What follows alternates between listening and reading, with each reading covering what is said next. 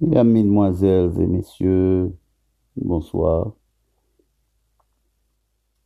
C'est une voix que vous n'avez pas entendue très longtemps. Mais je reviens un peu à la charge pour pouvoir relater un passage de la Bible que je trouve assez intéressant et qui peut nous donner pas mal de leçons à nous qui sommes parvenus à la fin des siècles. Vous devez vous remémorer que tout ce qui a été écrit l'a été pour notre instruction. Je suis au chapitre 14 de Josué et je vais commencer à partir du verset 6 pour m'arrêter au verset 15.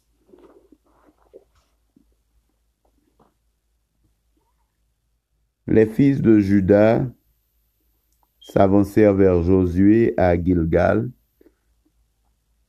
et Caleb, c'est le nom qui m'intéresse, fils de Yéphoné, le Kénisien, lui dit, Tu sais, toi, ce que l'Éternel a déclaré à Moïse, homme de Dieu, en ce qui nous concerne, moi et toi, à Kadesh Barnea.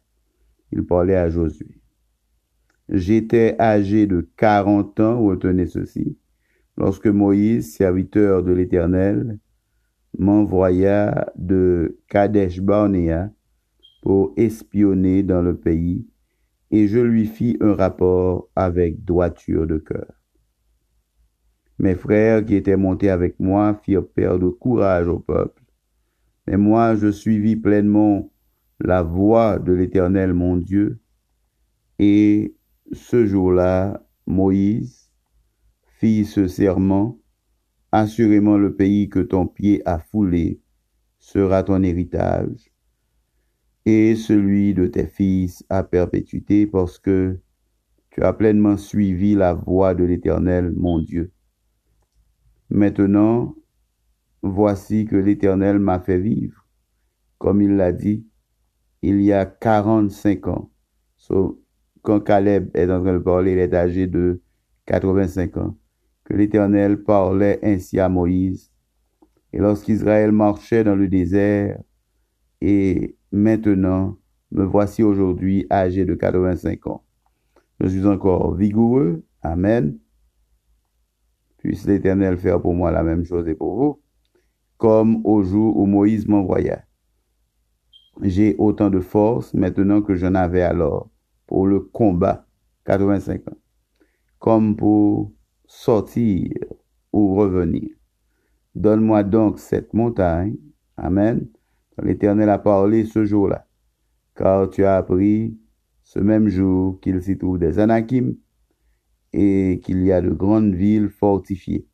Que l'Éternel soit seulement avec moi et je les déposséderai, comme l'Éternel l'a dit. Josué bénit Caleb, fils de Yéphoné, et lui donna Hébron pour héritage. C'est ainsi que Caleb, fit de Yéphoné, le Kénisien, euh, c'est ainsi que Caleb, fils de Yéphoné, le Kénisien, a eu jusqu'à ce jour Hébron pour héritage, parce qu'il avait pleinement suivi la voie de l'Éternel, le Dieu d'Israël. Hébron s'appelait autrefois Kiryat Arba, Arba qui avait été l'homme le plus grand parmi les Anakim, le pays fidèle or, tranquille et sans guerre.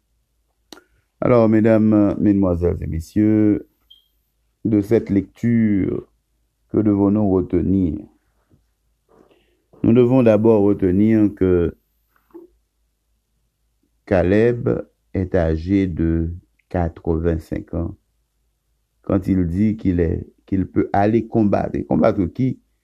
Des gens que les enfants d'Israël avaient peur, dont ils avaient peur de combattre. Il dit, je suis aussi vigoureux que lorsque j'avais 40 ans.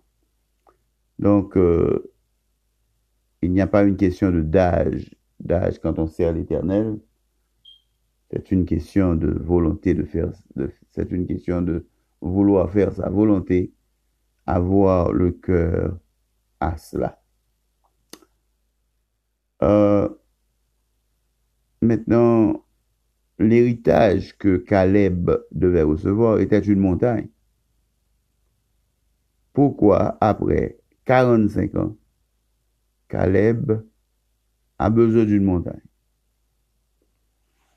Premièrement, d'abord, avant d'aller dans ces considérations, quand nous lisons le chapitre 11 de l'Épître aux Hébreux, nous remarquons avec tristesse que l'on n'en a pas mentionné Caleb comme étant un héros de la foi.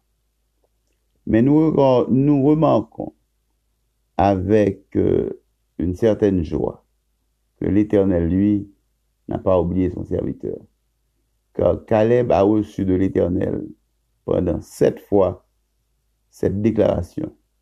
Il a pleinement suivi ma voix.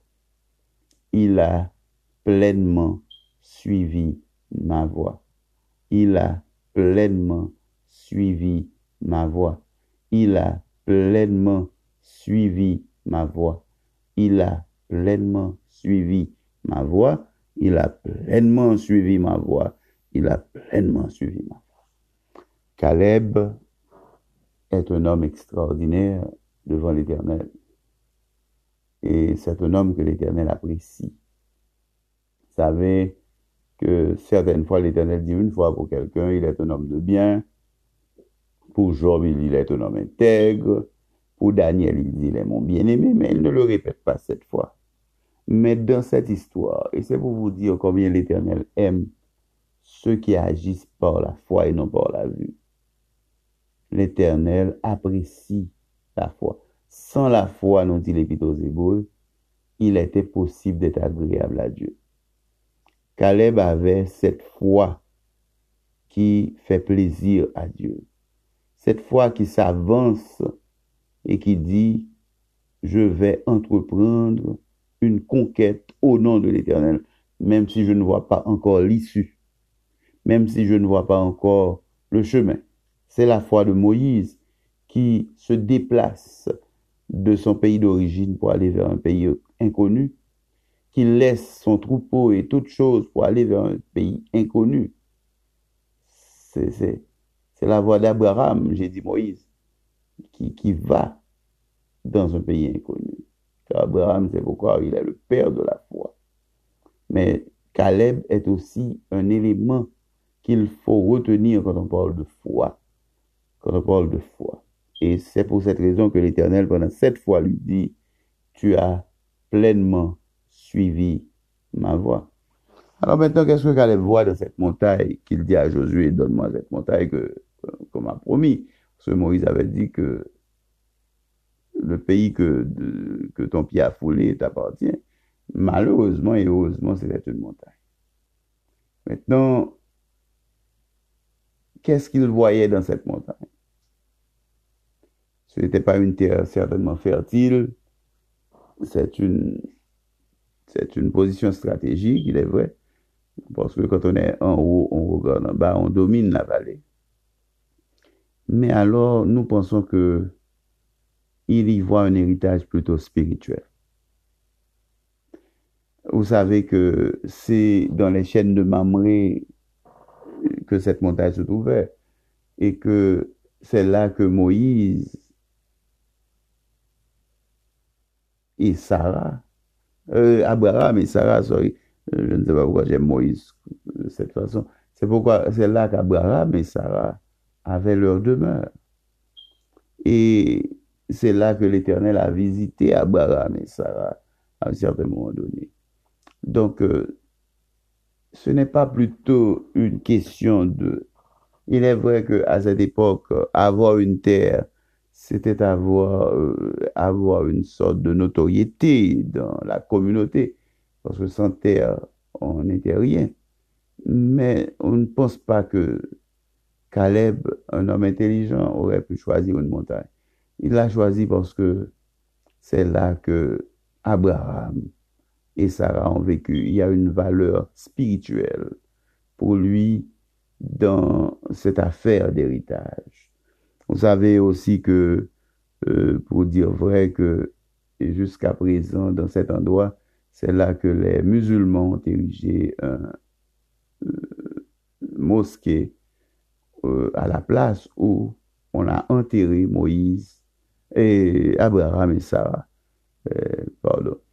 Et donc, c'est un endroit un peu sacré, et c'est un endroit spécial pour Caleb. C'est pourquoi il l'a fait. Et ce qui nous intéresse encore, c'est voir qu'à 85 ans, cet homme va et il a réussi parce que on nous dit qu'après, dans les versets suivants, que le pays fut en paix, car il a détrôné le dernier des Anakim. Il y avait un, des fils d'Anak qui était là, les géants qui avaient fait peur à Israël au point qu'ils ont donné ce faux rapport à l'Assemblée d'Israël, euh, parlant que les hommes, c'est un rapport vrai, mais euh, un rapport qui fait peur. Les hommes qui s'y trouvent sont des géants, ce sont des fils d'Anak, etc. Mais il y avait des raisins qui étaient euh, extraordinaires que une grappe de raisin, deux hommes devaient porter cette grappe de raisin. Alors, donne-moi cette montagne. Est-ce que aujourd'hui, nous n'avons pas une montagne à prendre? Euh, dans notre vie spirituelle, nous sommes dans une période d'effort d'évangélisation. Est-ce que nous allons prendre cette montagne? Oui. Nous devons prendre cette montagne comme Caleb et parcourir, euh, affronter tout ce qu'il faut pour avoir cette montagne et nous l'aurons. Dieu va-t-il nous donner ce qu'il nous a promis? Est-il fidèle à ses promesses? Certainement. Euh, certains de nous ont besoin d'une nouvelle voiture.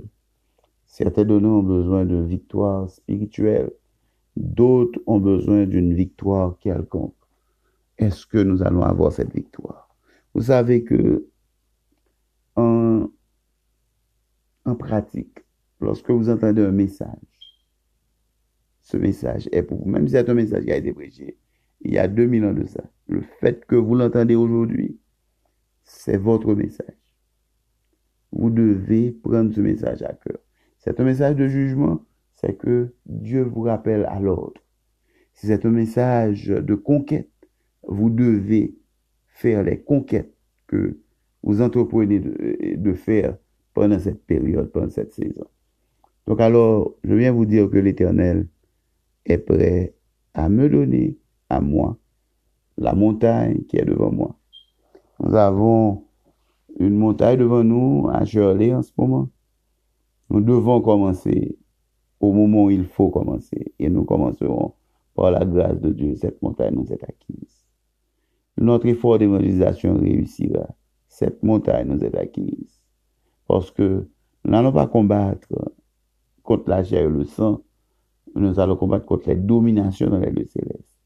Pouvons-nous gagner? Oui. Parce que si, comme le dit euh, l'esprit de prophétie, la sœur White, si nous avons à combattre contre la chair et contre les dominations, contre des puissances surnaturelles, nous sommes assurés d'avoir une puissance surnaturelle à l'appui. Et cette puissance surnaturelle n'est autre que l'armée de l'éternel. C'est composé non seulement d'anges, mais l'armée de l'Éternel est aussi composée de l'Esprit Saint.